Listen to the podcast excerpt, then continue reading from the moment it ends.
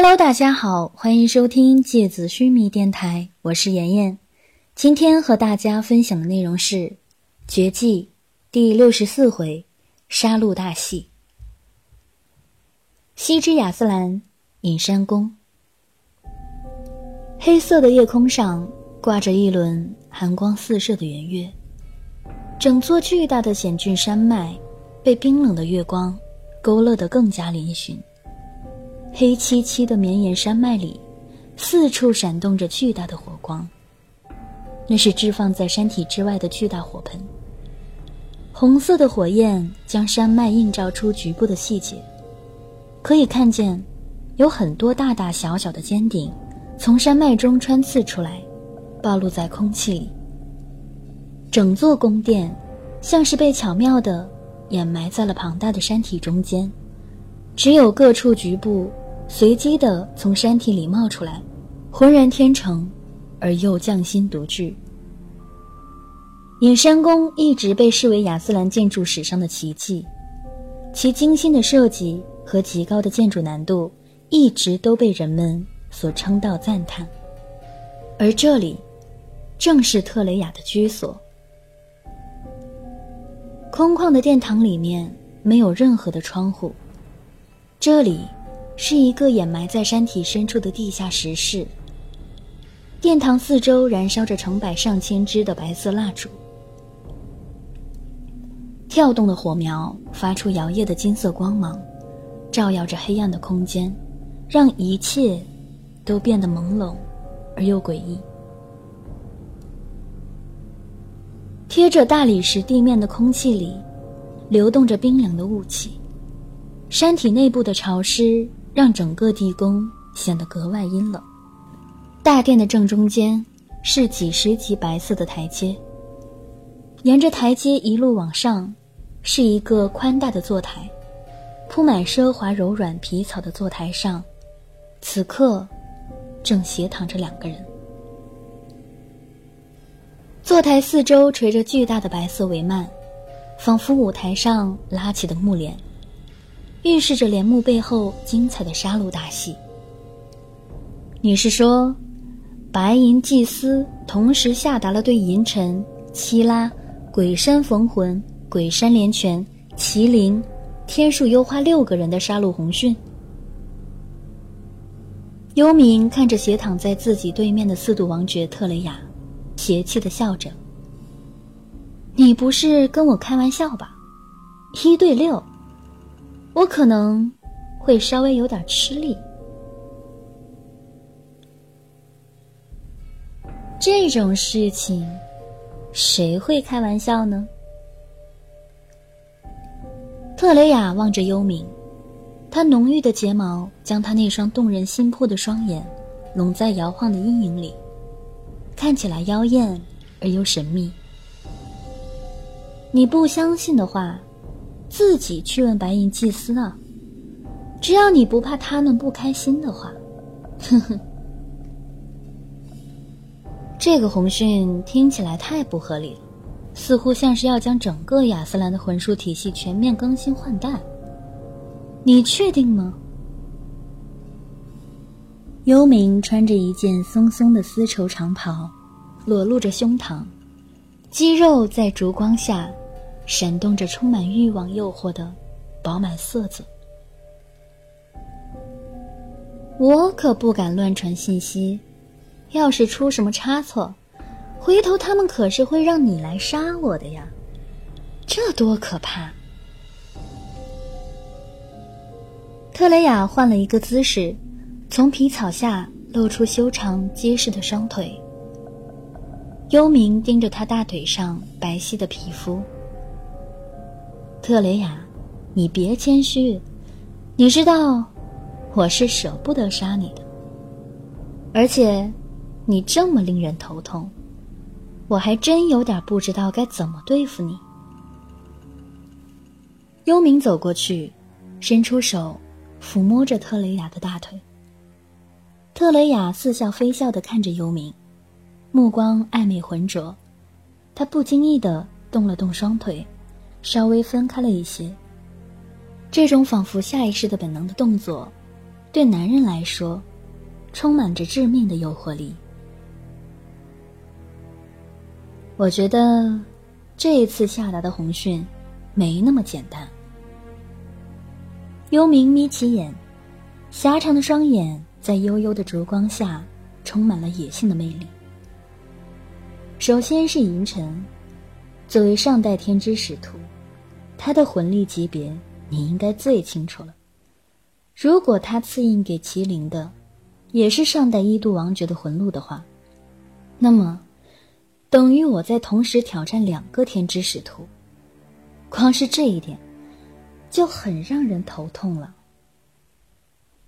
特雷雅看着幽冥不说话，只是轻轻的笑着。他了解幽冥，他太了解幽冥，所以从他的表情和话语里，他知道，幽冥。其实并没有把这个放在心上。这些年来，他和幽冥两个人携手并肩，在深渊回廊里猎杀过不知道多少令人恐惧的大型魂兽。幽冥的魂力一直以一种突飞猛进的速度持续增长着。到底他现在已经到达了多高的实力级别？连他这个最擅长魂力感知的四度王爵，都不是太清楚。但他没有表态，继续含情脉脉的看着幽冥，听他继续说下去。更何况，银尘不仅仅只是上代天之使徒，他也是这一代的七度王爵。而且，我们谁都不知道，他现在是不是已经是另一个意义上的一度王爵了。你也知道吉尔加美什的天赋是什么概念吧？除了修川地藏能直接和他对抗之外，别的人根本没有机会。特雷雅依然微笑的看着幽冥，他并没有丝毫的担心，他清楚幽冥的实力。哦，忘记了呢，最重要的一点。幽冥的笑容一点一点的收敛起来，最后化成他眉间笼罩眼眶的浓郁黑暗。红讯同时也针对七拉。对于他，你怎么想？我反正是觉得有点棘手。当年他和吉尔加美什打得天翻地覆的时候，我们两个应该连第一只魂兽都还没捉到过吧？况且奇怪的是，七拉不是一直都是白银祭司的心腹吗？怎么会连他都被针对了？白银祭司的心腹不是我吗？特雷雅轻蔑的笑着。特雷雅，你有时候就是过分自信。幽冥的手稍微用了点力，特雷雅白皙的大腿泛出红红的痕迹。特雷雅咬了咬嘴唇，喉咙里发出一声低低的呻吟。幽冥看起来很享受，他看着特雷雅泛红的面容，露出他洁白的牙齿。他有两颗牙齿很尖，看起来像蛇。你好好想想怎么对付七拉吧。除了七拉，其他人我负责解决。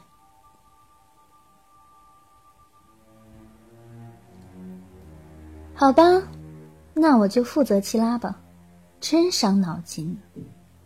不过幸运的是，七年前我捡到了那个有意思的宝贝，不然我还真是拿七拉有点没办法。特雷雅用猫一般的姿势。蜷缩在柔软的皮草上，她娇嫩的肌肤在皮毛上缓缓摩擦着，撩拨着一种诱人的气息。那个玩意儿还不是我帮你弄到的。幽冥的眸子里闪着略微有些嫉妒的光芒。不过话说回来，这么多年了，那东西。已经面目全非了吧？估计我都不认得了。那宝贝，现在可漂亮了。特雷雅的瞳孔迷蒙一片，空旷的石室里，不知道哪里吹过来一阵悠然的气流，所有的烛火一片乱晃，她漆黑的影子倒映在石墙上，看起来像一个艳丽的女鬼。哦，对了，说到七拉。我想起一件事情。那天我本来想回宁星洞穴去调查一些事情，但是我却发现我去不了了。你回宁星洞穴去干嘛？幽冥皱起眉头，脸上一副厌恶的表情，仿佛这四个字散发着一股令他作呕的气味。重点不是我为什么要去宁星洞穴，重点是，我没有去成。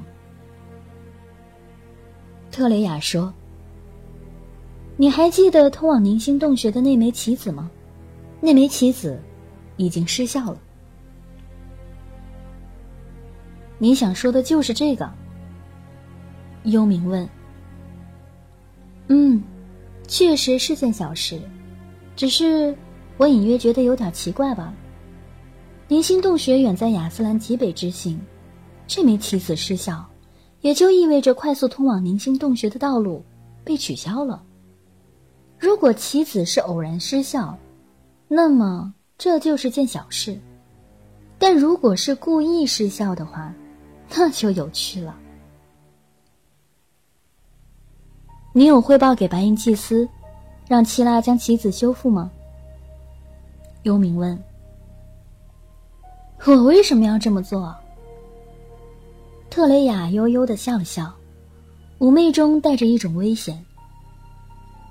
想要知道答案的话，只需要不动声色的等待就好。白银祭司对整个亚斯兰领域内的魂力异动了如指掌，这么重要的一枚棋子出现问题，他不可能不知道。如果这枚棋子……被很快修复的话，那么也就证明这真的只是一次偶然。但如果很长一段时间都没有人提起这枚棋子已经失效的问题的话，那就证明证明是白银祭司故意为之。没错，这么做的目的是什么？难道他们已经放弃侵蚀者计划了？幽冥隐隐的意识到了背后的千丝万缕。当然不可能，这么重要的计划，怎么可能放弃？白银祭司只是想要把凝星洞穴进一步隔绝。特雷雅的目光变得越来越冷。隔绝。将凝星洞穴和现有的魂术体系隔绝。幽冥脸上邪邪的笑容不见了。没错，与其说是隔绝，不如准确一点说，是隐藏。白银祭司将凝星洞穴的存在进一步隐藏了起来，而且，而且什么？如果。这只是一件独立发生的事件的话，那还不是什么大事。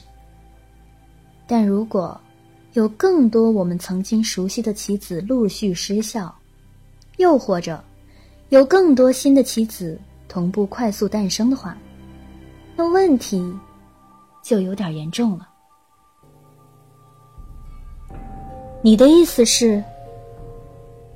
我的意思是。这些事件串联起来，就意味着白银祭司有可能正在悄悄的更改整个亚斯兰境内的空间关系。这么做的目的是什么？游民问。将整个国境内的空间关系混沌重置之后，亚斯兰就会变成一个巨大的迷宫。古往今来，人们修建巨大的迷宫，只会出于两个目的：一个是将某种珍贵的东西彻底的隐藏起来，让别人难以盗取；还有一个目的呢。另外一个目的，就是将所有走进迷宫的人彻底困死，再也出不去。特雷雅咬了咬嘴唇，目光里隐隐闪动起久违的兴奋。好了，今天的节目到这里就要结束了，大家晚安。